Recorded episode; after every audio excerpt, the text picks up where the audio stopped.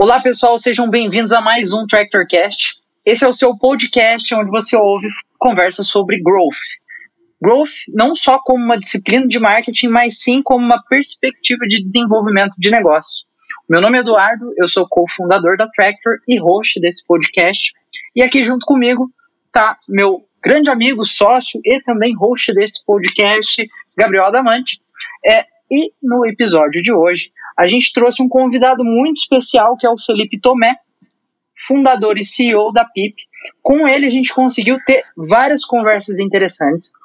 A gente falou sobre alguns temas muito relevantes para quem está antenado nas tendências e aquilo que há de mais novo no marketing como um todo. A gente falou sobre marketing de defensores, que inclusive é um termo que foi cunhado pelo Felipe, então não tem ninguém com mais propriedade que ele para falar sobre isso. O primeiro ser humano do Brasil a falar no tema foi o Felipe, então o primeiro. realmente estava à frente do tempo. A gente falou também sobre conteúdo, gestão de comunidades, como integrar a mídia paga e conteúdo e comunidade e outros canais. A gente falou sobre o Mirk, o pessoal que é das antigas aí lembra do Mirk, como hackear o Mirk. E dentre esses assuntos e vários outros, tem muita coisa produtiva, como sempre, aqui no TractorCast. O papo é reto, sem bullshitagem. Eu espero que vocês gostem bastante do que vocês vão ver a partir de agora. Não se esqueçam de compartilhar, comentar e dar o seu queridíssimo e refinado feedback sobre o conteúdo que vocês estão encontrando por aqui. TractorCast. Fala pessoal, aqui é o Gabriel Damante e hoje a gente vai falar com o Felipe Tomé da Pipe, é, que é um cara super experiente com marketing e uma das primeiras pessoas no Brasil que falou de marketing de defensores, que é um conceito que ele vai, vai explicar para a gente logo mais. Bom, pessoal, como o Ada falou, o Felipe é fundador e CEO da PIP, que é uma startup de marketing de defensores. Esse é um tema muito recente ainda no Brasil, acredito que até em outros mercados que talvez estejam um pouquinho à frente do nosso. É, mas hoje a PIP tem no seu portfólio de clientes, desde gigantes tipo a Unilever e a, e a Stone, até empresas de tecnologia muito relevantes, como é o caso da Rock Content e do próprio RD. É, e também tem um nicho que eu sei que é muito importante dentre os clientes ali da PIP, que são faculdades, instituições de educação, como a FMU e a, e a AMB Morumbi. Bom, é, Felipe, já entrando no nosso tema aqui, sem enrolar muito, a gente gosta de começar o TractorCast com uma breve explicação do que você faz, só que é um pouquinho diferente. A gente costuma perguntar como que você explica o que você faz para o CEO de uma empresa, para um estudante universitário e para sua vozinha. Então, eu queria pedir, por favor, uma explicação é, com essas três lentes aí do que você faz hoje, do que a PIP faz hoje também. Fala, galera. Então, boa, boas perguntas aí para começar. É, bem, bem desafiador. Então, vamos lá. Para o CEO de uma empresa, eu falo para ele que eu ajudo a empresa dele a crescer utilizando as pessoas que já gostam da marca dele. Então, eu ajudo as empresas a transformar clientes e colaboradores em um poderoso canal de marketing e vendas. Então, é um recurso que a empresa já tem e ainda não está utilizando, provavelmente. Então, ajuda ela a crescer através disso. Pensando para o estudante universitário, eu falo que é uma metodologia onde a gente consegue transformar o antigo marketing boca a boca numa metodologia que é mensurável, escalável e previsível. Então, é a metodologia do marketing de defensores. E para minha vozinha, eu posso dizer para ela que eu ajudo ela a vender lá os crochês e bordados dela através do boca a boca online. Boa, Felipe. Acho que não resta muita dúvida em relação a, a, aos benefícios do marketing de defensores, segundo o que você falou aqui. Mas você consegue dar uma explicada nesse conceito, explicar de onde ele surgiu, é, explicar para o pessoal que está ouvindo mesmo como que vocês conseguem a, a ajudar é, essas empresas a atingir esses objetivos que, que você acabou de citar. Show de bola. Bom, o marketing de defensores ela é uma metodologia que começou nos Estados Unidos, né, o Advocate Marketing, e ela tem como premissa o marketing boca a boca, né, como eu falei. Então é o, marketing mais antigo que existe aí, né, desde as primeiras transações comerciais ali, o, o boca a boca já existiu.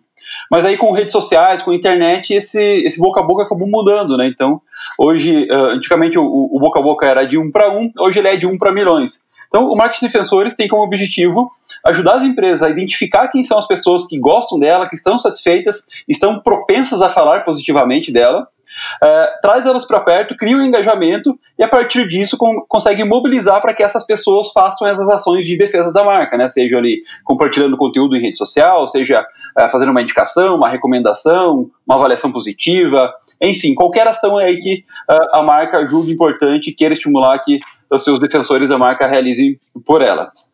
E como que a gente faz isso aqui na PIP na prática, né? a gente tem uma plataforma online onde a gente permite que cada empresa crie é, como se fosse uma comunidade online, e aí utilizando gamificação a gente consegue estimular que as pessoas façam ações. Então, a gente propõe atividades para as pessoas, como essas que eu falei, né, compartilhar, escrever reviews, depoimentos, indicações, para cada uh, ação realizada as pessoas ganham uma pontuação e isso elas podem trocar aí por privilégios e benefícios que a empresa oferece. Então, basicamente é isso, é transformar os seus clientes, os seus colaboradores em influenciadores da sua marca, né? Hoje está tá na moda o marketing de influenciadores. Uh, a gente acredita que o, os melhores influenciadores que uma marca pode ter são seus próprios clientes e colaboradores. Show de bola. Felipe, ainda sobre esse ponto, como vocês executam? Qualquer empresa pode utilizar de marketing de defensores, qualquer empresa pode utilizar da PIP, tem algum perfil de empresa que se dá melhor com esse tipo de canal de aquisição? Qual é a tua visão sobre isso? Legal. Eu acho que assim, qualquer empresa que vende para pessoas pode utilizar algumas técnicas de marketing de defensores. É, não são todas as empresas que vão se encaixar para trabalhar no modelo como a PIP propõe.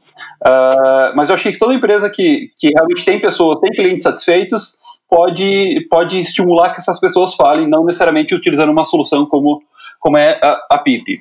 É, a gente aqui dentro da PIP, a gente vê que algumas marcas, alguns mercados, né, têm um, um, um, fit melhor, então são empresas aí que as pessoas já, de mercados que as pessoas gostem de falar, né, então, por exemplo, tecnologia, é, bens de consumo, é, educação, são coisas que, que têm um, um, um apelo melhor, é, modelos também que tem que os clientes têm uma certa recorrência, né? Então, uh, onde os clientes compram com, com frequência dessa marca, ela tem uma relação de mais longo prazo. Isso é, proporciona que as pessoas sejam mais defensores da marca, né? Então, é diferente de você uh, quando se compra uma casa, você compra uma casa agora, vai comprar outra, sei lá, daqui 10, 20 anos. Então, é muito difícil que você vire um defensor de uma imobiliária, por exemplo, que você fica muito tempo sem ter uma relação direta com essa imobiliária, se for no caso de compra e venda, né? Se for até aluguel, até até dá para pensar.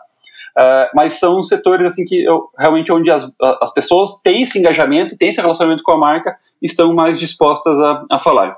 Então eu imagino que a maior base de, de clientes da PIP trabalham com B2C.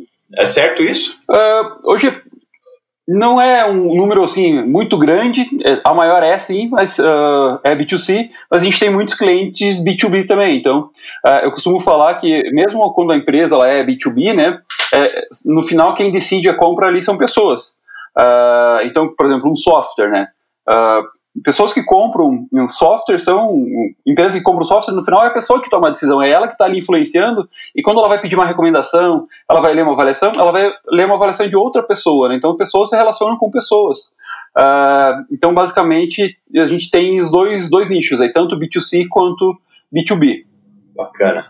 E, e Felipe eu, eu fiquei curioso agora quando quando uma empresa tem detratores certo então, vamos dizer aqui, uhum. não vou pronunciar nenhum nome, mas vamos, vamos dizer que, às vezes, uma empresa de telefonia aí, que, que, ou, ou uma linha de, de é, viagens aéreas, que, que tem clientes super insatisfeitos. É, nesses casos, existe algum tipo de mágica que vocês fazem para influenciar é, as pessoas a, a perceberem a marca de alguma maneira melhor ou engajarem mais com ela? Legal. Bom, mágica a gente não faz, cara. É, mas o que a gente faz é, é, é, bem bacana até esses exemplos que você trouxe, né, de, de empresas de telefonia, companhias aéreas, que a gente vê bastante gente reclamando. Mas essas empresas também têm muitos defensores. O que eu vejo é que as empresas acabam esquecendo os seus defensores, esquecem seus clientes satisfeitos e focam muito nos clientes insatisfeitos, né, nesses detratores. Uh, e isso até é um, é um comportamento do, do, ser humano, né, da gente. Uh, as pessoas têm uma motivação para reclamar, para falar mal da empresa, que é resolver seu problema. Né? Então, ah, eu, comprei uma passagem aérea para ir para pegar minhas férias aqui, e aí meu voo atrasou, a passagem foi cancelada, eu vou ficar pé da vida e vou lá no, no, Reclame Aqui, vou nas minhas redes sociais, vou xingar muito lá no Twitter, né? Então, vou falar mal. Por quê? Porque eu quero que a empresa me ouça e, e ache uma solução para mim. Então, eu tenho minha motivação que é fazer com que a empresa resolva o meu problema. Já se eu vou lá e compro essa mesma passagem aérea, uh, tenho ali uma viagem super boa, o, o serviço ótimo, um ótimo atendimento, uh, eu não tenho muita motivação para ir lá e defender, elogiar essa empresa. Então, basicamente é isso que a PIP faz. A gente ajuda as empresas a identificar quem são os clientes satisfeitos, que mesmo essas empresas aí que a gente vê muita gente reclamando, uh, com certeza elas têm esses defensores da marca, e a gente estimula a dar voz para essas pessoas, né? Até como uh, uma forma de, de rebater esses detratores. Então a gente vê só os detratores falando e não vê os defensores. Mas é muito importante que as marcas criem relacionamento com as pessoas que gostam dela, que são satisfeitos, para que eles também tenham voz, para que eles sejam motivados a recomendar, a falar bem da, das marcas. Tem até um, eu gosto bastante de usar até nas conversas que eu tenho aqui com os clientes, que todo mundo conhece o Reclame Aqui. Mas pouca gente sabe que existe o Elogia aqui. E é um site que existe mesmo. Por quê? As pessoas só gostam de reclamar, elas não estão dispostas a elogiar. Então, a, a ideia da PIP é justamente essa: transformar, é, trabalhar com essa parte aí, com essa, essa uh, parcela dos clientes que gostam da marca e estão satisfeitos, mas muitas vezes não tem motivação, né? Então, até tem um dado da Wharton Business School que mostra que 83% dos clientes satisfeitos estão dispostos a recomendar uma marca, mas somente 29% recomendam. Então tem esse 54%, né, esse gap de 54% de clientes que estão dispostos a recomendar e não recomendam. E é isso que a PIP faz. A gente ajuda uh, as, as, empresas a motivar essas pessoas a, a, realizarem essas indicações, essas recomendações pela marca. Legal. legal. Felipe, é, eu fiquei curioso para saber, é, por exemplo, como o Ada falou, pô, vamos supor que eu sou o diretor de marketing de uma companhia aérea e eu sei que eu tenho minha base de clientes satisfeitos. Qual tipo de ação prática de gamificação eu posso fazer por meio da plataforma da PIP para estimular os meus consumidores satisfeitos a me elogiarem, a é, compartilharem os meus conteúdos, enfim. Uhum.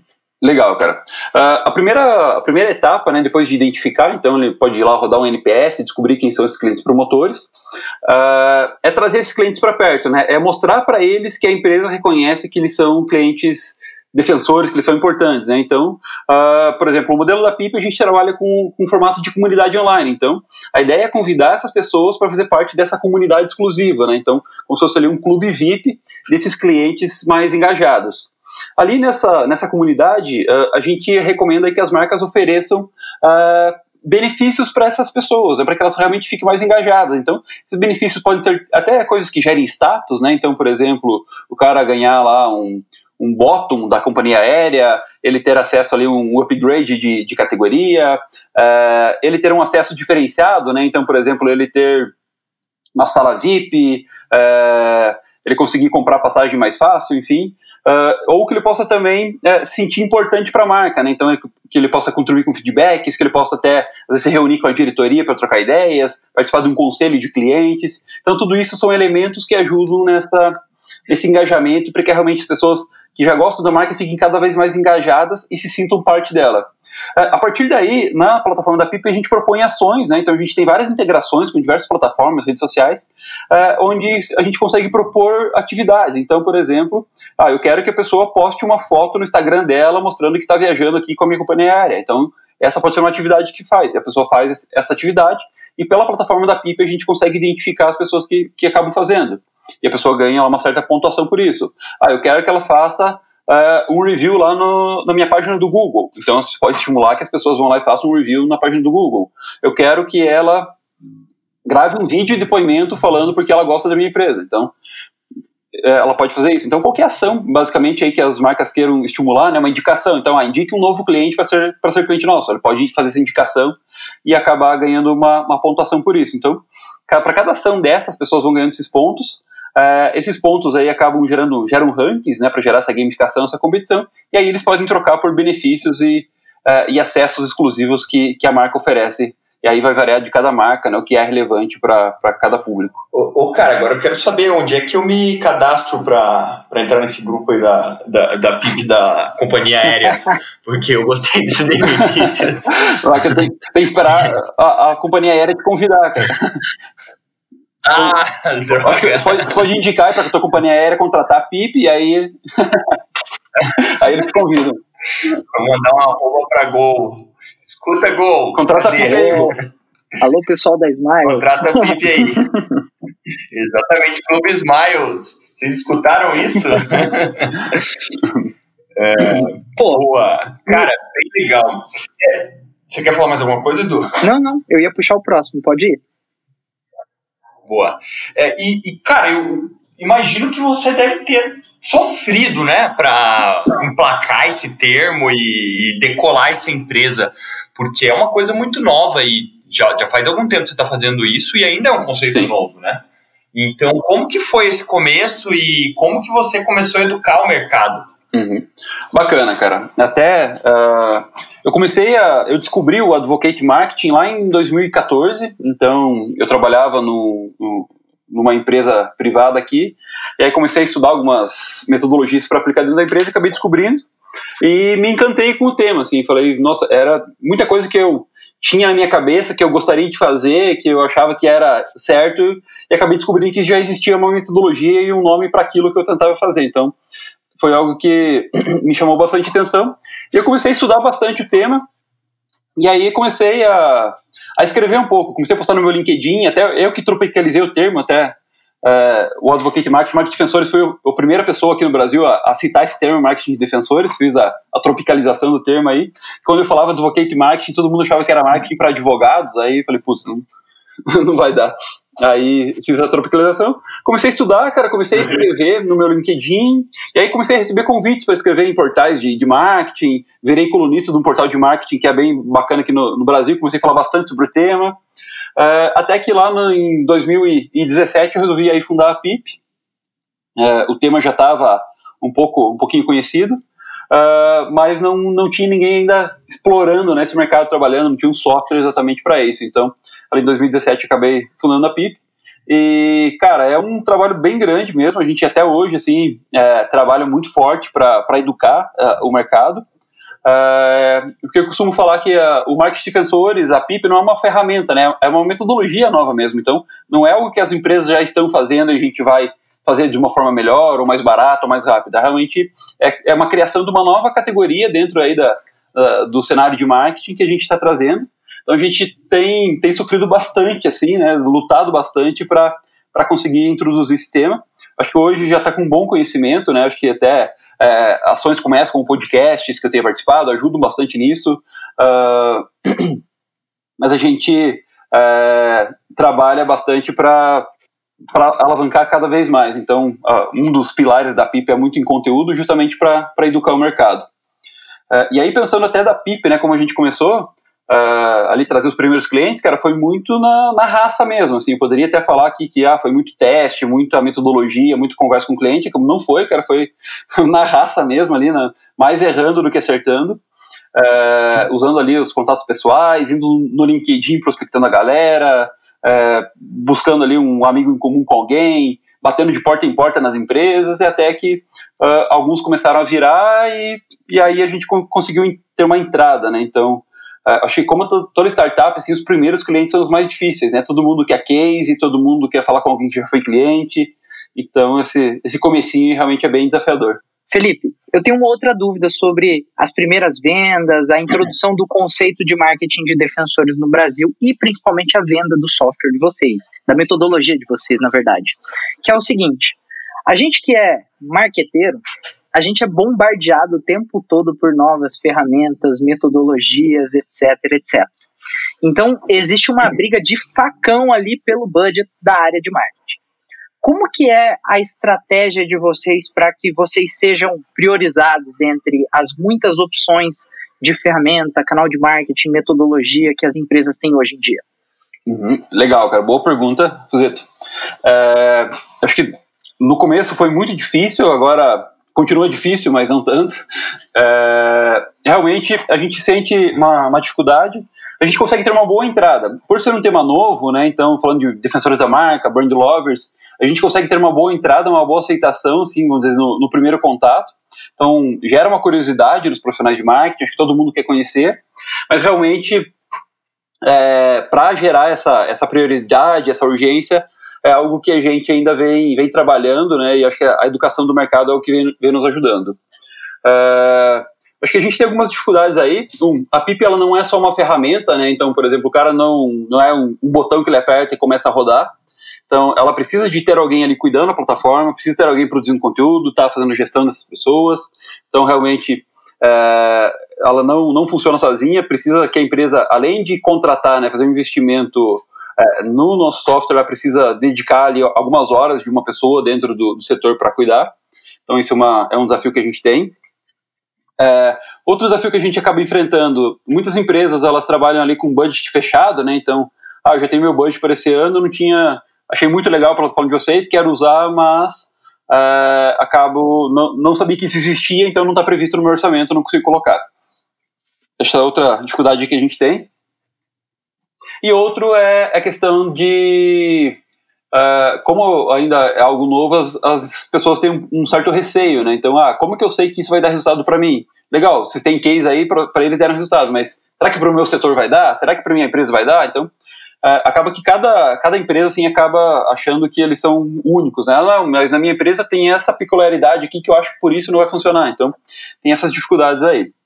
Uh, o que a gente faz hoje, assim, a gente tem facilitado depois que a gente tem, criou cases, né? Então a gente tem vários cases aí com empresas super relevantes, isso tem ajudado bastante a criar essa confiança nas pessoas.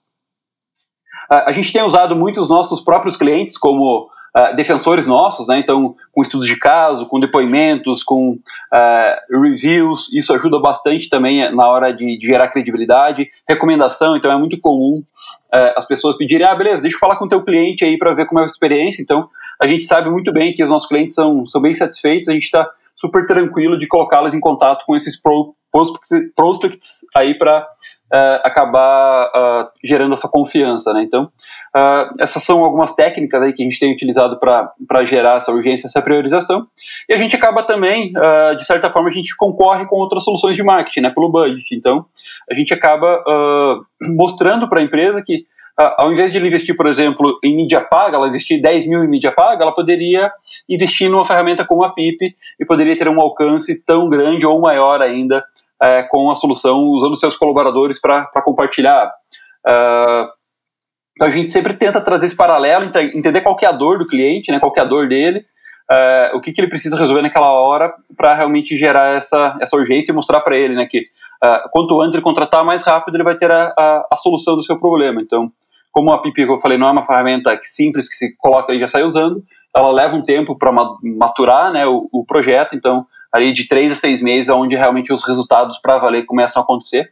Então a gente consegue tentar trazer sempre essa urgência para o cliente implementar o quanto antes. Pô, é, me deixou muito interessado saber mais sobre essa questão da mídia paga. Eu acho que já já a gente toca nesse assunto novamente, mas antes disso, eu queria te perguntar, Felipe. Você falou muito de, de conteúdo, que você teve que educar muito o mercado. É, você consegue apontar ou, ou, lembrar de algum, alguma ação específica que você fez que teve um ROI absurdo, que você pensou assim, putz, ainda bem que eu fiz isso daqui, é, foi onde as coisas começaram a dar certo, nesse uhum. comecinho?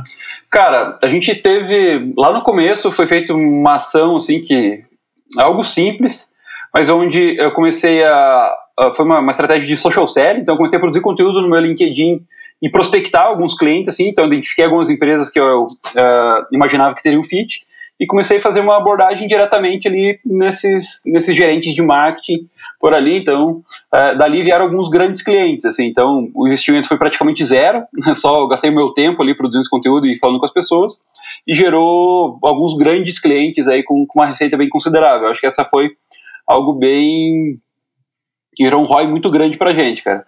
Uh, teve uma outra estratégia que a gente fez em 2018. A gente patrocinou o, o RD Summit, né, que é um, um super evento aí de marketing digital.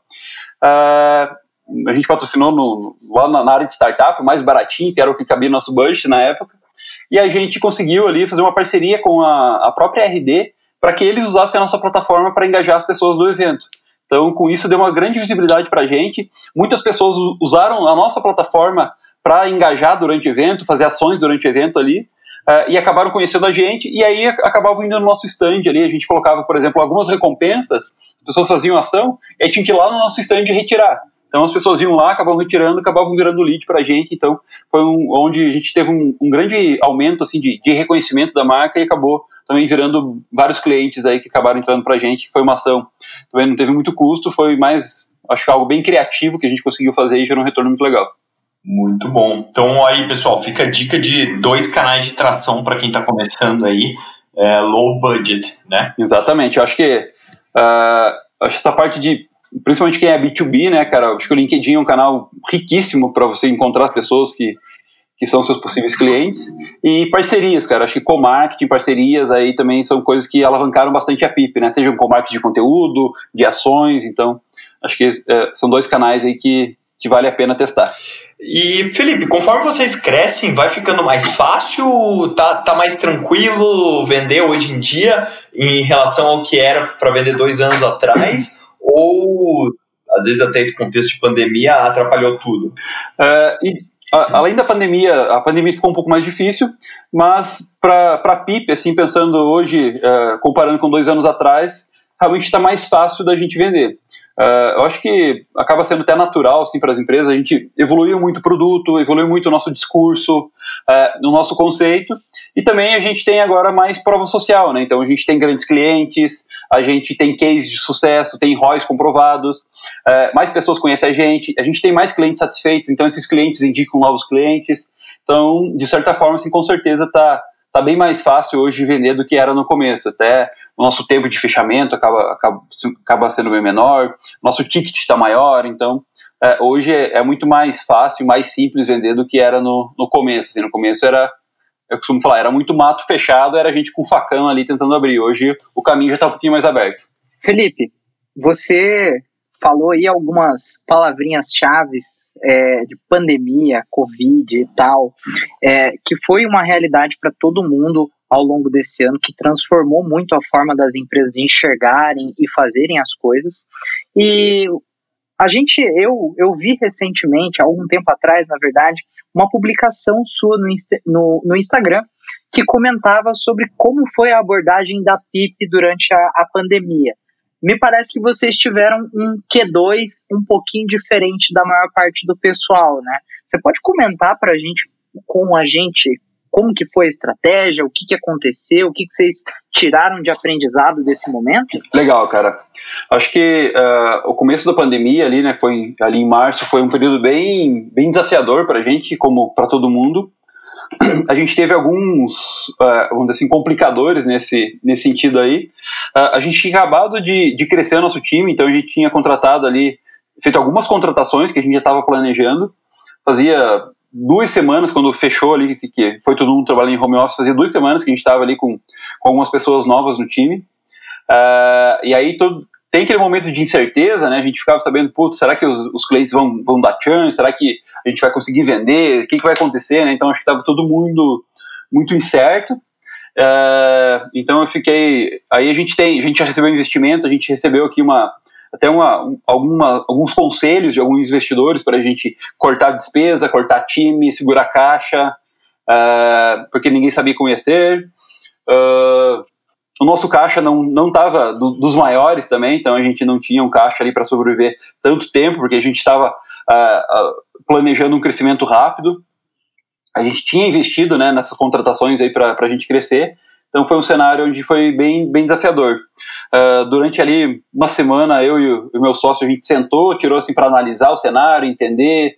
Uh, a gente fez uma análise na nossa carteira de clientes, entender quais são os riscos aqui, quais clientes aqui que tem uma possibilidade de serem impactados. Né? Então a gente tinha alguns clientes que eram da área de eventos, a gente tinha alguns clientes da área de, de turismo, então a gente já conseguiu meio que mapear esses clientes aqui, o risco deles eles sofrerem com, com a pandemia é alto, então a gente já se preveniu que esses clientes poderiam uh, acabar saindo. Uh, e ao mesmo tempo, a gente sentiu que a gente não queria tirar o pé do acelerador, né? A gente estava começando a acelerar naquele momento, a gente não queria tirar o pé, porque a gente tinha conseguido contratar pessoas boas, é, é algo super difícil, então a gente demorou para contratar as pessoas, e quando a gente tinha conseguido contratar, a gente não queria voltar atrás e, e acabar é, perdendo essas pessoas aí. Uh, e ao mesmo tempo a gente não poderia baixar a nossa receita, né? Porque uh, senão a gente ia acabar ficando ali num, num, cenário bem ruim. O que a gente decidiu foi de não ficar sentado esperando ver o que ia acontecer. A gente decidiu, não, vamos para cima, vamos achar estratégias, vamos achar meios aqui, vamos fazer acontecer para realmente a gente conseguir manter o crescimento, conseguir manter os clientes uh, e, e fazer acontecer. Então isso foi muito bacana. Uh, acho que o time conseguiu se unir muito bem. Então, quando a gente tomou essa decisão de, de não, não ter custos, não cortar custos, a gente não cortou um centavo de custos, a gente até investiu mais uh, em, em, marketing, em algumas coisas.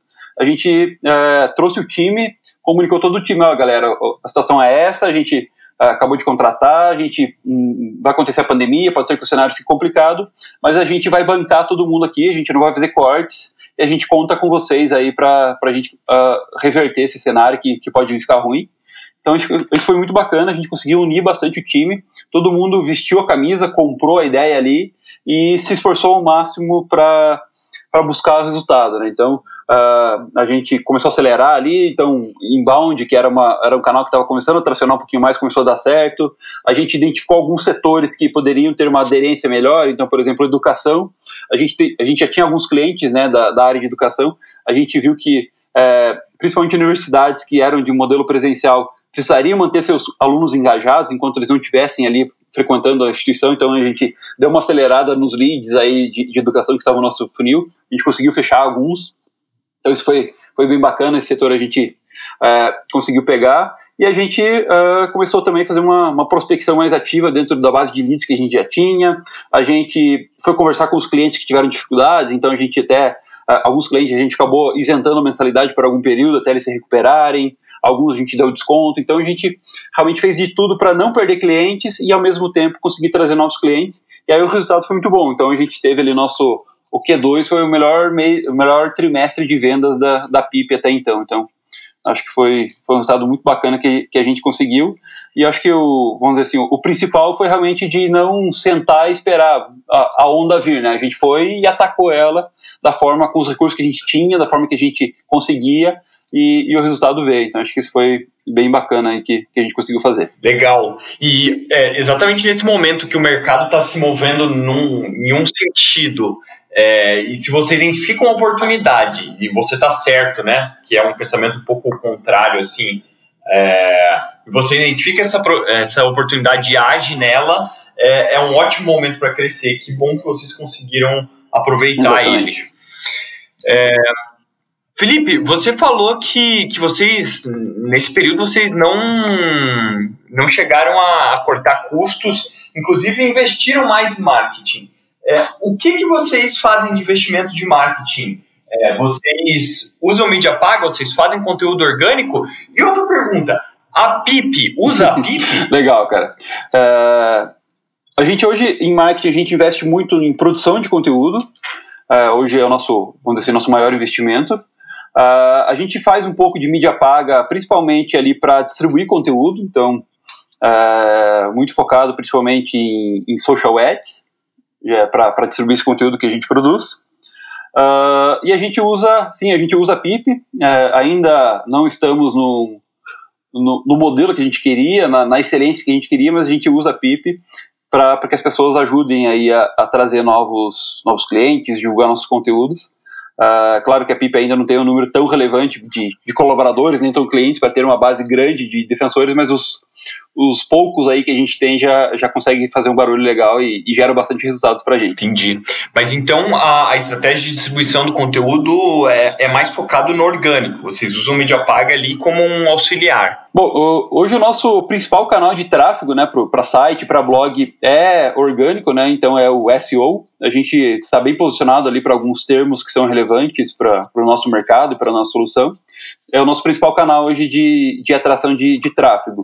E aí, como eu falei, a gente usa um pouco de mídia paga para complementar e às vezes até atingir algum público que a gente não consegue pegar uh, através de SEO, e também usamos aí os nossos, nossos próprios defensores também para que, tanto colaboradores quanto clientes, para que ajudem aí a, a compartilhar os nossos conteúdos em suas redes sociais e, e ajudem a aumentar o alcance. Bom, Felipe, então pelo que você comentou, a mídia paga, no caso de vocês, tem um papel mais para é, um papel mais para distribuir o conteúdo na estratégia de aquisição. Até a própria solução de vocês tem um viés de engajar e distribuir o conteúdo organicamente, ao invés de gastar um caminhão de dinheiro impulsionando isso por meio de redes sociais. Como que você enxerga o futuro dessa relação entre o marketing de defensores e a, a criação de comunidades e também os investimentos em mídia paga? Como que você acredita que tudo isso vai estar entrelaçado nas empresas com o passar do tempo. Bacana. É, eu acho que é, é, uma tendência que, que, tem, que vem crescendo, que é das próprias marcas criarem suas comunidades. Então, hoje essas comunidades estão muito é, nas próprias redes sociais, né? Então, a gente vê muitas empresas criando em grupos em Facebook, Uh, em WhatsApp, Telegram, entre outros. Uh, mas eu acredito que, que a tendência é que as empresas comecem a buscar cada vez mais é, plataformas proprietárias para a criação desses conteúdos, para que elas não fiquem reféns da, aí de, de, terceiros, né, de, de, redes sociais. Então, uh, a gente viu lá atrás muitas empresas aí investindo rios de dinheiro para conquistar ali seguidores em redes sociais, Uh, então já pagaram para ter as pessoas e aí a rede social vem muda muda o jogo e fala não agora essa pessoa que você comprou lá atrás para seguir tua página uh, agora você tem que pagar para conseguir falar com ela também. Então acho que uh, isso acaba gerando uma insegurança né para as marcas aí de, de construir comunidades. Eu costumo falar que é construir a casa no terreno alugado no terreno dos outros né então você acaba você, o dono ali acaba mudando de ideia você perde tudo que você construiu então, acho que as empresas vêm buscando cada vez mais buscar é, trazer essas comunidades próprias, né? criar suas comunidades próprias numa plataforma que não seja ali de, de terceiros. Então, eu enxergo isso. E eu acredito que o marketing de sensores tem tudo a ver com, com essas criações de comunidades, que uh, criar esses programas de sensores nada mais é que criar comunidades de pessoas que gostam da sua marca, que estão interessadas no seu conteúdo e que querem falar sobre os seus produtos, sobre as suas soluções e sobre uh, o seu mercado. E aí, quando você cria essa, essa comunidade, né, essa, essa, comunidade de brand lovers, você acaba tendo essas pessoas acabam sendo aí um canal de, de mídia para vocês. Se transforma o teu cliente em mídia, né? Então, essas pessoas vão ajudar você a distribuir esses conteúdos aí nas, aí nas redes sociais deles. Uh, próprias, né? Então, uh, acho que o, outra tendência que a gente vê é o, o, custo, né, dos anúncios aí ficando cada vez mais caro. Então, está cada vez mais o, o CPM, CPC cada vez mais mais caros aí em diversos mercados, uh, o alcance orgânico em redes sociais cada vez menor. Eu acho que a tendência, então, é, é que as marcas criem essas comunidades aí de, de brand lovers uh, e usem esses brand lovers para ajudar a distribuir seu conteúdo, né, transformando essas pessoas num canal de mídia, uh, porque as redes sociais já acabam não entregando mais, né, o orgânico não entrega para mais nada, o custo de anúncios está cada vez mais caro, então uh, as empresas criando as comunidades de pessoas que gostam da sua marca, elas vão ter ali uh, pessoas falando uh, dela, seja em redes sociais, seja no churrasco da família, seja em qualquer canal. Então, acho que essa é, um, é uma tendência bem forte aí que, que vem para o marketing digital nos próximos anos. Felipe, esse ponto que você tocou, principalmente sobre o encarecimento dos canais pagos, é algo com o qual a gente lida todos os dias, especialmente agora em novembro, onde a gente tem eleições Putz. e Black Friday rolando ao mesmo tempo. Então, os CPMs estão na casa do, do chapéu, tá todo mundo na loucura total. É, mas isso é uma tendência, né? Eu sempre faço uma analogia de que, pô, o, o, Google Ads ou o Facebook Ads 10 anos atrás era uma parede com dois, três cartazes colados ali, né? Hoje são 10 paredes, todas elas forradas e, com, e como todas elas funcionam em formato de leilão, a coisa vai ficando cada vez mais cara. Logo, é importante encontrar canais onde eu não dependa de um investimento tão alto ou que ajudam é, ou que ajudem eu a reduzir o meu CAC, né? Como é o caso de uma comunidade.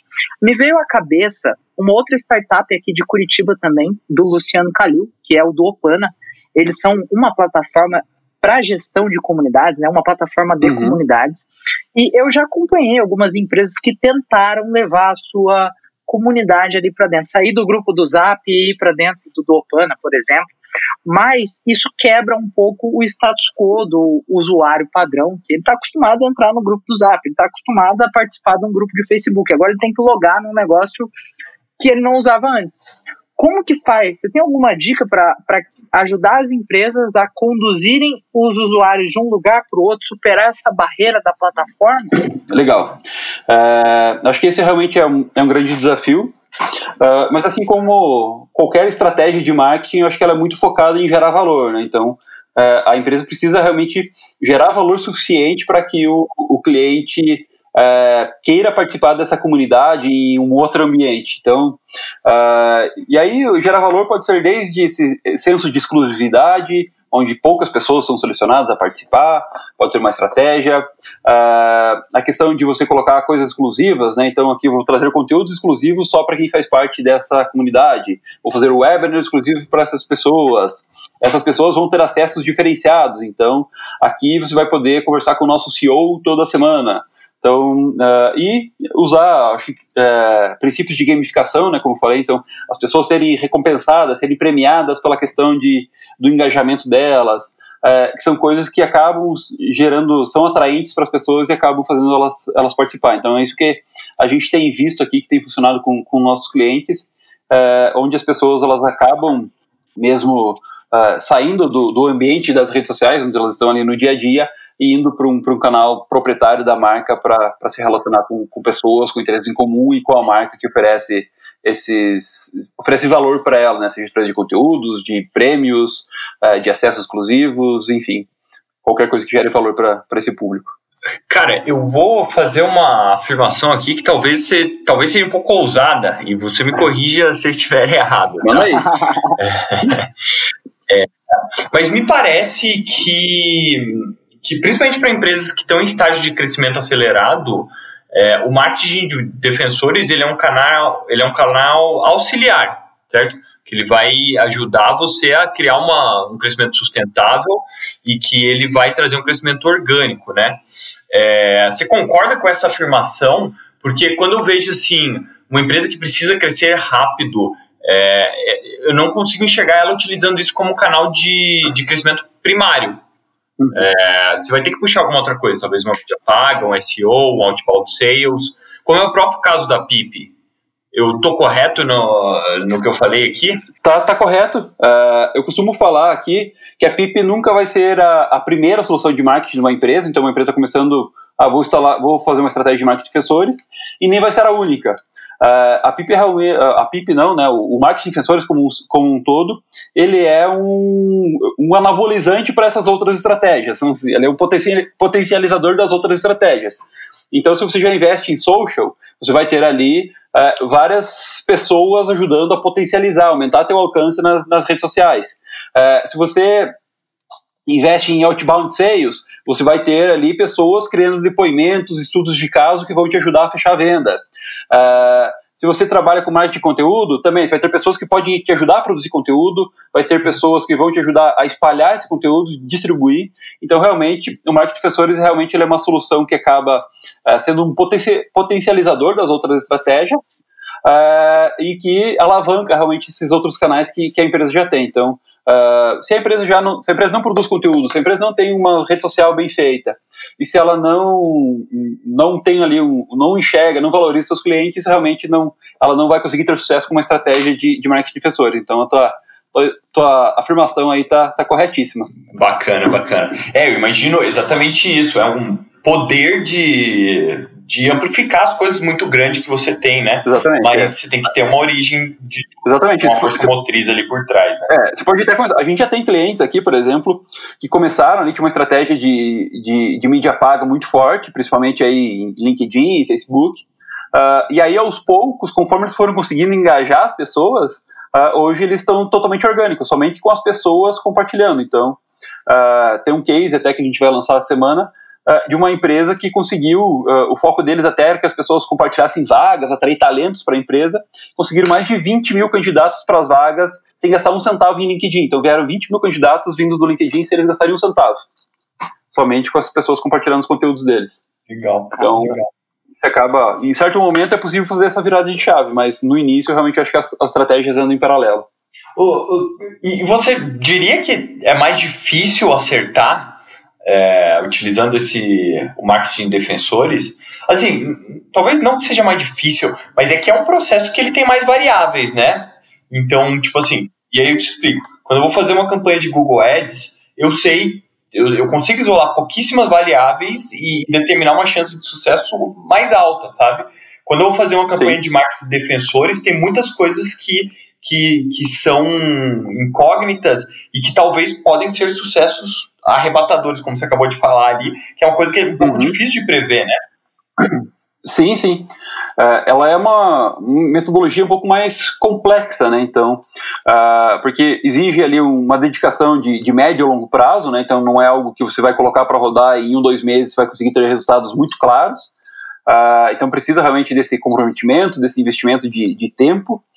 Uh, e você precisa também realmente ter essas variáveis. Não adianta uma empresa ali que uh, tem um péssimo atendimento, que os clientes não gostam, querer fazer isso aí que não, que não vai dar certo. Ou às vezes uma empresa que nunca teve uma relação nenhum com o seu cliente, nunca se preocupou com o cliente, só está preocupado em vender ali e querer lançar uma, uma, uma solução como essa também não, não vai ter sucesso. Então, realmente uh, não é dizer, não é para todo mundo, mas as, as, as, empresas que têm, que conseguem, realmente têm um potencial muito, muito grande de, de alcançar sucesso. Você tem, Felipe, vocês aí na PIP têm algum case de insucesso, assim, onde a empresa tentou implementar uma, uma estratégia de marketing de defensores e rolou um, um backfire ali, porque a base deles, na verdade, estava super insatisfeita? Uh, cara, de trabalhar assim com gente que ficou insatisfeita, não tem. Uh, de vez em quando aparece um ou outro, mas é muito raro. O que já aconteceu foi de gente tentar trabalhar pessoas que eles julgavam ser defensores e acabavam não, acabaram não, não eram, né? Então, uh, tem um, um, caso aí de uma, de uma empresa, uh, uma, uma construtora, que trabalhava ali, eles gostariam de transformar os corretores em defensores da, da sua marca. Só que eles nunca tinham feito nenhum tipo de relação com esses corretores. A única relação que eles tinham era que os caras vendiam os apartamentos deles ali de vez em quando, assim como vendiam para outras dezenas de construtoras, né? Então eles não tinham nenhuma relação muito próxima com essa empresa. E aí eles tentaram criar esse, esse programa Uh, no começo até as pessoas engajaram, mas o, as pessoas acabou não, não se mostrando atraente e as pessoas não estavam dispostas ali a fazer as ações que eles, que eles queriam, porque as pessoas não, não tinham uma relação forte, às vezes não confiavam tão, tanto na marca, uh, não, se sentiam, não se sentiam confortáveis porque eles também trabalhavam para outras empresas e acabou uh, dando, não dando certo. Então, já aconteceu casos assim de realmente a empresa é, tentar investir uma estratégia de marketing de defensores, mas por não ter os defensores muito claros, muito engajados, acabou não não tendo sucesso. De ter assim, ah, eu achava que as pessoas eram defensores e acabaram sendo detratores, não não teve nenhum caso não. Então, que a gente uh, ajuda os clientes né, a, identificar realmente, ter cuidado de, de saber quem são as pessoas que estão sendo ali convidadas a participar do programa. Felipe, tu falou sobre um livro muito interessante que é O Lado Difícil das Situações Difíceis. Eu sou fanboy do, do Ben Horowitz pra caramba. E eu queria saber qual que é a coisa que você leu nesse livro que mais foi útil, aquilo que você guarda com no, no, no coração aí, ou aquilo que foi um tapa na cara, porque tem vários. Como que, que, que você enxerga de, de produtivo desse livro? Cara, eu acho que é, de como ele conseguiu lidar com várias situações que realmente são muito difíceis, né? Então, acho que um aprendizado que eu tive é, nesse livro que é de você é, tomar decisões difíceis assim o, o mais rápido possível e, e, tentar não não levar muito para o lado emocional, né, apesar de ser difícil. Então acho que isso é, é super importante. Então até tem o, o, a situação lá que ele tem que demitir muita gente, né? Acho que isso é, uma, é, é um caso. Eu ainda não não precisei passar por isso, graças a Deus, mas imagino que seja bastante difícil. Acho que também de você nunca contratar pessoas que você não pode demitir. Acho que isso é um aprendizado uhum. que eu hum. levo aí para trago aqui para a PIP muito forte. Então é, acho que esse é um grande grande aprendizado. Eu antes de ler o livro já cometi esse erro, então aprendi na, na, prática ali é, como não não pode fazer isso. Uh, acho que esses são os principais aprendizados assim que, que eu trago desse livro, cara. Que legal o con, não contrate pessoas que você não pode demitir é um dos também que, que eu guardo com, com mais carinho, sabe? É, isso é uma coisa realmente muito tensa. Mas, bom, Felipe, agora, bom, você reparou que primeiro a gente fala sobre ideias, sobre é, conteúdo, teu dia a dia, e depois a gente vira um pouquinho a conversa para conhecer um pouco melhor do background, da história que ajudaram a moldar esse CEO da PIP tão à frente de tantos projetos legais.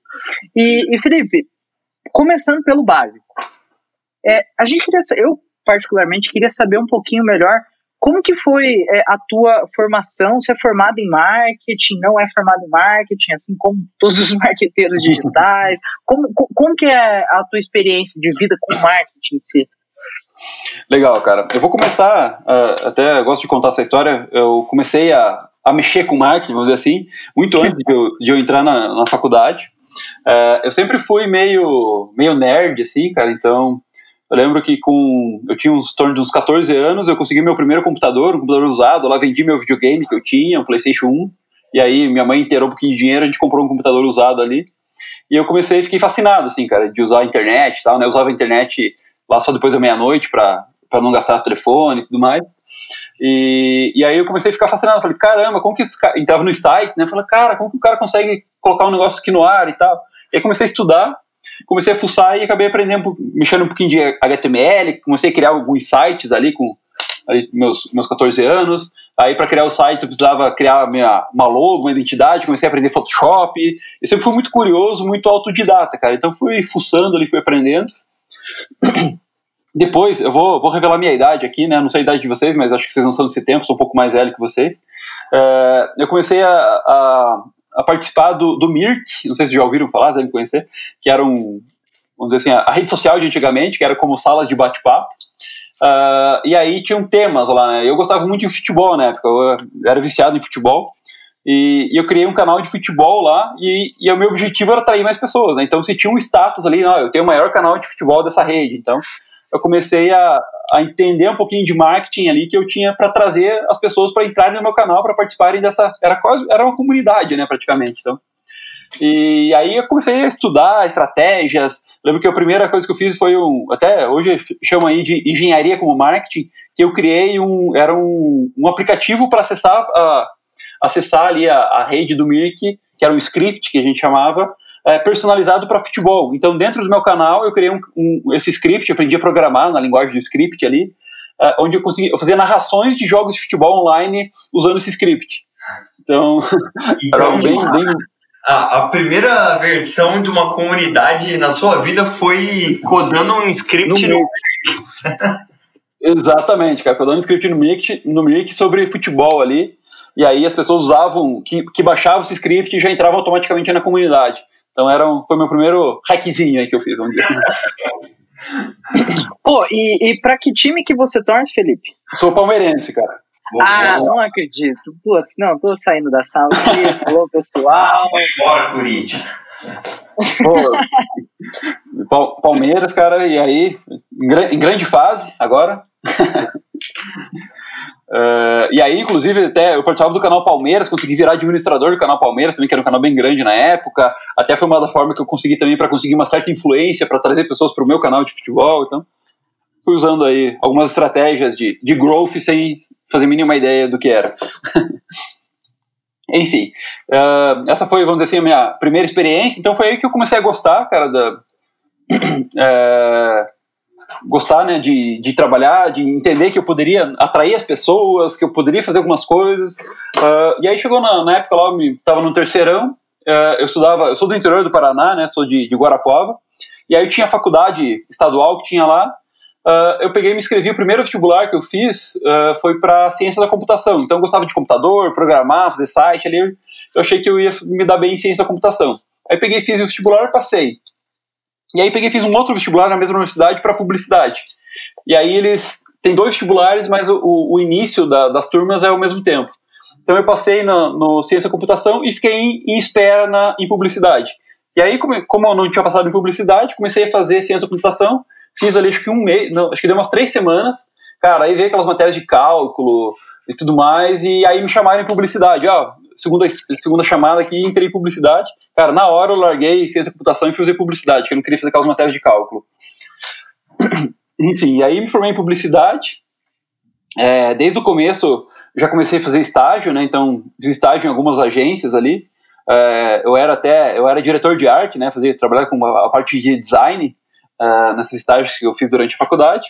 E logo que eu me formei, eu acabei abrindo uma agência. Então sempre tive também esse, essa pegada empreendedora de querer fazer as coisas acontecer. Abri uma agência com um colega de, de, de faculdade Uh, já tentando lá, isso até para situar o pessoal aí na, no tempo, né, na linha do tempo, eu me formei no final de 2008, começo de 2009, eu resolvi abrir essa agência. A ideia já era trabalhar alguma coisa de digital, então era época ali de, de Orkut ainda, lembro que a gente fazia e-mail marketing, mas o e-mail marketing basicamente era um, um flyer online, não era, era mandar pro, preço e promoção online, né, que já era algo bem diferente, ninguém fazia isso quase. Uh, enfim, fiquei dois anos com essa agência, acabou que não rolou, se não deu muito certo, e eu resolvi vir para Curitiba trabalhar, né? Trabalhei aqui num grupo de, de hospitais, uh, dentro da área de marketing, e aí depois disso que eu acabei saindo para fazer consultoria e acabei me envolvendo aí com, com marketing de defensores. Então, essa é minha, minha breve história. Oh, boa. Ei, mas Felipe, a gente sabe que a PIP não foi sua primeira startup é, nesse ramo, né? que você começou empreendendo fora do mundo das startups. E, e dentro dessa agência que você falou, oh, desculpa, velho, enganei todo aqui. É, mas, Felipe, e dentro da agência, assim, essa primeira experiência que você teve de, de empreendedorismo, é, o que, que deu certo, o que, que deu errado nessa brincadeira e por que que, por que que você chegou nesse momento e falou, pô, acho que já deu, vou partir para a próxima? Bom, é, eu acho que na, na agência é, foram, foi muito aprendizado, né? Então foi minha primeira experiência assim empreendendo, vamos dizer, com CNPJ aberto. Já tinha feito algumas coisas meio de, de freelance. É, acho que foi um período de muito, muito aprendizado. É, durante toda a faculdade, como eu falei, eu fiz estágios em várias agências e não concordava muito com, com o modelo das agências, né? Que nem sempre o foco era no que iria gerar mais resultados para o cliente, mas sim no que iria gerar mais resultados para a agência em termos financeiros. Então eu e esse meu amigo a gente abriu a, a, essa agência e buscando uh, sempre trazer um plano para os clientes que ajudassem ele a gerar resultado com o objetivo que ele tinha, né? Então, e não necessariamente o que geraria mais resultado para o cliente era o que seria melhor financeiramente para a gente, e a gente apostou nisso. Então a gente começou a trabalhar várias coisas diferentes, né? Então, desde essa parte de mais digital, que era muito, não tinha, assim, estava começando, uh, a gente trabalhava muito algumas ações que a gente, na época, era, era moda, né? Era o marketing de guerrilha, né? Que era, era fazer ações aí que, com pouco investimento, acabavam gerando bastante impacto. Uh, então, acho que isso foi uma coisa bacana que a gente tentou fazer. Uh, mas acabou que, acho que por uma falta de, de, experiência nossa, a gente não conseguiu tornar isso em algo que conseguisse trazer assim, um, um retorno financeiro para a agência. Né? Então, uh, os clientes não estavam dispostos a, a pagar muito para isso, uh, e como a gente acabava não tendo a comissão de mídia, que a gente não fazia muita mídia, uh, isso acabou dificultando bastante. Então, acho que foi um, um aprendizado que a gente fez. Acho que foi bacana para aprender, mas foi um erro que a gente poderia talvez tentado outros modelos de negócios, tentando, sei lá, alguma coisa baseada em, em resultado, e foi algo que, que acabou não, não fazendo. Mas acho que teve muito aprendizado. Acho que um aprendizado também é, foi de querer fazer o modelo perfeito, né? Então, de montar a empresa primeiro para depois ir para o mercado. Acho que lá atrás, né, nessa época, em 2009, que foi quando começou a agência, não, não tinha essa mentalidade, não tinha aí um Lean Startup ainda, então eu lembro que a gente começou a, a agência ali com, com dinheiro que a gente tinha guardado, ali, pouquinho dinheiro. E a primeira coisa que a gente fez, a gente gastou 40% do nosso dinheiro ali fazer as pastas para mandar as propostas. Então a pasta era a mais bonita que eu já vi até hoje, até tem algumas guardadas aqui de lembrança, com verniz localizado, é, textura, um monte de coisa.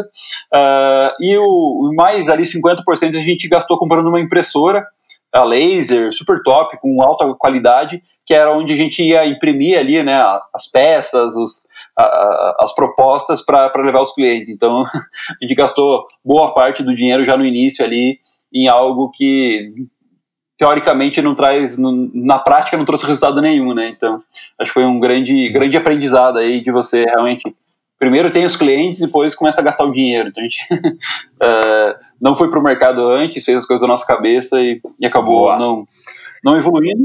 Uh, e aí eu fiquei dois anos durante a, a, agência, a agência era no interior, né? E, e aí eu tinha uma vontade de crescer, de, de evoluir até financeiramente, a agência não estava dando o retorno como, como eu esperava.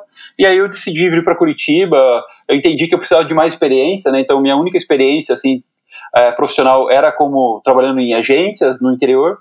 E eu decidi que eu precisava ter mais experiência e aí eu fui para aqui para Curitiba para realmente é, trabalhar numa empresa, entender como funciona melhor para depois ter essa bagagem para voltar a empreender. Cara, e de todas as lições de, desse desse dessa jornada, assim, se você pudesse voltar para vamos dizer assim, para aquele menino de 14 anos que estava no, no Mirk fazendo script para fazer comunidades de futebol decolarem. Qual seria o conselho que você daria para ele? Cara, eu acho que é que direção é mais importante do que velocidade. Eu acho que eu errei muitas vezes aí nessa, nessa minha trajetória por ter pressa, né? Até por confundir a pressa com velocidade. Então, de às vezes querer que as coisas acontecessem muito rápido uh, e acabar mudando o foco, né? Então, ah, eu fiz aqui algo, uh, sei lá, fiz duas semanas uma estratégia, não deu certo, já quero procurar a próxima e ficar sempre pulando ali de, de galho em galho, achando que isso é velocidade, mas isso, na verdade isso é pressa, né? Então, uh, sem uma, uma direção. Acho que quando você acelera sem ter uma direção uh, certa, você acaba realmente andando em círculos e acaba não, não evoluindo. Então, acho que para mim essa é, é algo que eu que eu levo bastante e trago bastante para o time aqui da PIP, que a gente precisa estar tá muito focado na direção que a gente quer seguir e não somente na, na velocidade. Se a gente tiver acelerar para o lado errado, a gente vai ficar mais longe ainda. Então, acho que é um, um aprendizado que eu trago aí para tanto para a, a vida profissional até como para a vida pessoal. Felipe, e como que vocês avaliam a direção na qual vocês estão seguindo? Como que vocês têm certeza de que vocês estão olhando para o lado certo? Ótima pergunta. Eu acho que certeza, certeza a gente acaba nunca tendo, uh, mas é muito de tempos em tempos parar para alinhar, né? Então, uh, eu, eu gosto bastante de trabalhar com, com planejamento por quarter. Então, a cada quarter aqui na PIP a gente para e, e, e avalia, né, como foi o nosso último quarter e planeja o próximo. Então, a gente sempre busca ver ali, ah, esse quarter a gente caminhou para onde a gente tinha planejado, é, esse, esse caminho que a gente está seguindo está alinhado com o plano que a gente imagina para a empresa daqui três, daqui cinco anos, tá, está nos deixando mais perto dali. Então a gente sempre procura é, alinhar esses, essas sprints trimestrais com a nossa, vamos dizer assim, a nossa jornada maior que a gente desenha, a gente imagina que a gente quer ir. Então, uh, uma coisa que a gente já se perdeu muito aqui na, na PIP, assim, de, de direção, foi de como a nossa plataforma trabalha com gamificação e ela é super flexível nesse sentido, a gente acabou pegando clientes que queriam usar a nossa plataforma para algo que não tinha nada a ver com marketing de defensores. Uh, e a gente viu que foi uma perda de tempo. Os clientes ficaram insatisfeitos, a gente gastou tempo, gastou esforço com um cliente que nunca ia ter sucesso. A gente acabou até fazendo, às vezes, adaptações do produto para um, algo que era muito específico para um cliente, e com isso a gente via, não, isso aqui a gente pode até pensar que vai trazer aqui, às vezes, ah, putz, um, um, contrato legal, vai trazer uma grana legal no curto prazo, mas é quando a gente olha para o longo prazo, isso aí está só, só tirando o foco né, da gente e tirando da, da direção que a gente quer seguir. Pô, muito legal. É, você, aproveitando aí até um gancho, você comentou que vocês gostam de revisar o que está acontecendo é, a cada trimestre, né, a cada quarter. Eu queria aproveitar para entender, primeiro, como que é a, a, sua rotina como CEO na PIP, no quesito de organizar a bagunça do pessoal, de gestão? Vocês usam o? É, como, que, como que funciona essa, essa estrutura de gestão por aí? Legal, cara. Uh, a gente usa o OKR, então é algo que a gente usa bem desde o do comecinho da PIP. Acho que no segundo trimestre, assim, que a gente, quando a gente, a gente era três pessoas, a gente já, já tinha o OKR. É, acho que isso ajuda bastante a, a direcionar né, a, a, empresa e as pessoas para que todo mundo esteja ali remando para o mesmo lado. Uh, a minha rotina ela é bem bagunçada, vamos dizer assim, não tem uma rotina muito fixa, então eu faço um pouco de tudo, mas basicamente eu trabalho para manter todo o time alinhado e focado né, nessa direção, então realmente está ali sempre alinhando a direção, cuidando para que nenhuma área é, sai ali da, da rota que a gente, a gente traçou. fazendo esse alinhamento entre os times. Então, é outro, outro ponto aí que uh, faz bastante diferença, né? Então, às vezes, uh, os times acabam, às vezes, não se falando ou acabam até fazendo coisas que vão uh, ao contrário do que um está fazendo. Então, eu busco manter esse alinhamento entre os times. e Hoje eu tenho, tenho voltado assim até trabalhar muito. Hoje o nosso principal foco está nessa atração nova de clientes. Então eu voltei até a participar de muitas negociações, de, de reuniões com clientes maiores. Então a gente está com foco aí em alguns clientes enterprise. Eu voltei até a, a, a puxar essa frente de, de vendas dentro da, da empresa. Pô, muito legal. Aproveitando ainda o gancho do OKR, é, aqui na Tractor a gente teve, a gente chegou a utilizar o OKR durante alguns quarters. É, na verdade, a gente usou por um bom tempo, né? A gente começou a Tractor utilizando o OKR, que era a metodologia que a gente conhecia de outros trabalhos que a gente teve. E a gente teve algumas dificuldades para implementar é, o sistema de OKR aqui dentro. Inclusive, hoje a gente não utiliza o OKR, a gente usa meio que um OKR adaptado, vamos dizer assim. E, uhum. em específico, tinha uma coisa que acontecia sempre. Virou o quarter, reunião para definir o QR. Aliás, na virada do quarter a gente tem aquelas reuniões para definir o QR e tal. Fechamos os OKRs. É, começou o quarter, a gente fala sobre o OKR, chega ali pelo dia 15 do, do início do Q ou final do primeiro mês, todo mundo esquece da planilha de OKR. Como que vocês, como que você faz para o pessoal manter o foco no número ali, manter o foco naquilo que, que foi definido lá? Legal, boa pergunta. A gente também sofreu com isso. Uh, no, em alguns trimestres, assim, a gente já, já aconteceu também de perder total o foco da, do OKR. Uh, o que a gente fez aqui, que, que ajudou muito, foi ter uma planilha compartilhada, onde todo mundo tem acesso e, e fica bastante visual. Uh, agora que a gente está home office, está numa planilha, mas quando a gente estava no escritório, então cada pessoa, eu imprimia pessoalmente cada OKR de, de cada pessoa e colava na frente do computador dele, para o pessoal lembrar, isso né, ajudava. É, e agora, uma coisa que a gente tem feito e, e ajuda bastante: toda segunda-feira a gente tem uma reunião semanal com todo o time, e aí é obrigatório que cada pessoa traga para a reunião seus OKRs atualizados semanalmente. Então, isso tem ajudado bastante, que as pessoas elas precisam, pelo menos uma vez por semana, abrir a planilha e mostrar ali o que, que ela fez para aquela semana para evoluir naquele, naquele objetivo. Então, com isso, a gente tem conseguido manter o foco na, nas OKRs muito bem. Assim, acho que foi uma, uma grande mudança que é simples, que é de realmente a pessoa atualizar semanalmente e ter que prestar contas ali para toda a empresa sobre como está o seu OKR. Muito massa, muito massa. Já aproveitando que você falou de home office e pandemia, é, e é, eu queria saber como que foi essa transição de sair do escritório para ir para o remoto é, você pretende continuar assim? Está funcionando? Ou você acha que funciona melhor no escritório? Uhum. É, eu sempre fui é, contra o home office, nunca acreditei muito. É, 100% né, home office, acho que esporadicamente é, é bacana, é legal. Uh, mas eu tenho me surpreendi assim, positivamente é, com, com essa rotina que a gente está tendo agora. No começo, claro, foi um pouco difícil, né? A gente nunca tinha trabalhado de home office, então a gente teve que adaptar a rotina, teve que criar novos processos, né? Então a gente é, começa a fazer é, conversas mais frequentes com o time, conversas individuais, one-on-ones com, com, os, com os liderados. Uh, mas assim a gente conseguiu adaptar e tem, tem sido bacana, assim, a experiência tem sido bacana, tem sido produtiva, o que uh, eu acabo, acabo sentindo um pouco Uh, não sei se. É que a gente não está exatamente em home office, né? A gente está uh, é, em, em, quarentena, então a gente está meio que obrigado a ficar em casa. Eu sinto muito que uh, as pessoas sentem essa falta de contato pessoal, até na questão de saúde psicológica, até. De sair de casa, de às vezes ter aquela conversa do almoço com os colegas. Isso a gente acaba sentindo bastante dificuldade. É, para frente, a gente pretende manter esse, esse regime home office. A gente não tem mais escritório, a gente até devolveu o escritório que a gente tinha.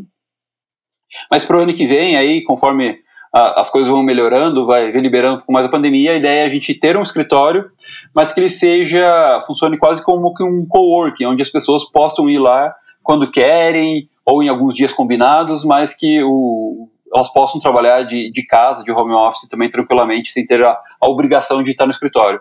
Mas eu acho que ter um ambiente da empresa para que até tenha ali uma, uma identidade da empresa, um local onde as pessoas possam se encontrar, possam se reunir, possam às vezes, sei lá, guardar algumas coisas da empresa. Acho que é importante para construir essa, essa cultura, esse clima, e até para tangibilizar a empresa um pouquinho mais, acho que é, é importante. Mas o, a gente deve manter, assim, um, um home office optativo, uh, então vai ser mais um modelo meio que híbrido. Felipe, tem um outro ponto que eu queria aproveitar, principalmente, é, essa é uma pergunta que a gente pretende fazer para todas as pessoas que passarem pelo TractorCast. É, na verdade, não é bem uma pergunta, é mais uma discussãozinha. É, que a gente pretende ter com todas as pessoas que passarem pelo TractorCast de agora em diante, que é sobre as nossas queridas agências, né? É, tu fala a palavra agência hoje em dia e o pessoal começa a ter um stick nervoso, a pessoa sai correndo da sala, grita, se descabela, porque agência dá gatilho em muita gente, porque agência, as agências construíram uma fama não tão boa ao longo dos anos. Você mesmo comentou que você é, não concordava com algumas decisões de modelo de negócio que as agências nas quais você trabalhou um tempo atrás tomaram.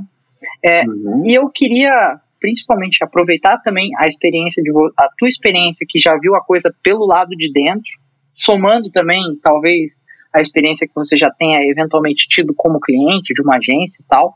Eu queria que você passasse um, uma visão para a gente sobre o que, que as agências podem fazer para melhorar, para construir um modelo mais sólido, uma dica, o, o, o que, que, como que você acredita que, que isso pode funcionar melhor?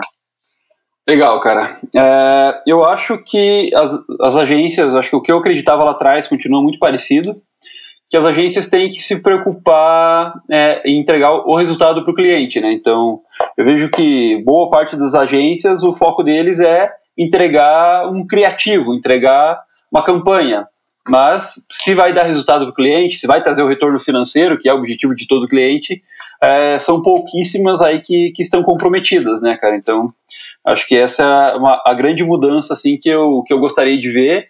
E eu imagino que as agências que não seguirem por esse caminho terão bastante dificuldade de, de sobreviver. Então, é, acho que elas precisam se adaptar, né? Então, entender esse novo cenário do tanto das empresas como dos consumidores, é, e entender que o, o, pacotão tradicional ali, né, aquele media kit que, que sempre funcionou, acaba não funcionando mais. Acho que cada cliente tem sua necessidade muito específica, cada público tem necessidade muito específica, e hoje existem é, infinitas formas de, de impactar, de conseguir trazer esse, esse cliente para a empresa, né? Não necessariamente vai ser ali um, um outdoor, uma campanha na TV, ou até uma campanha de ads que vai trazer. Às vezes, para uma empresa ali, a melhor forma pode ser até uma prospecção outbound. Eu acho que as agências têm que se adaptar e conhecer todos esses canais, né? E não ficar focado só nessa, nessas mídias mais, mais tradicionais. Então, eu acredito que esse seria o modelo.